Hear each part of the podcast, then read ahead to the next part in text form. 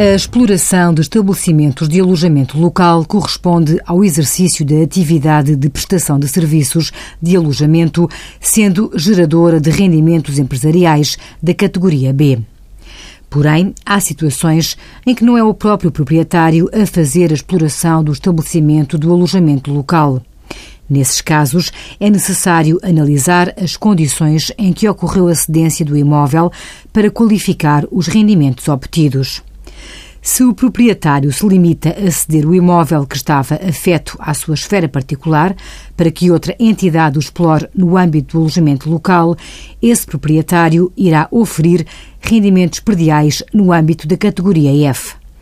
Mas, se o proprietário já antes o estava a usar para desenvolver a atividade de prestação de alojamento local e posteriormente efetuou a cedência de exploração a outra entidade, como sucede no caso de um nosso ouvinte, os rendimentos que vier a obter serão igualmente considerados na categoria B.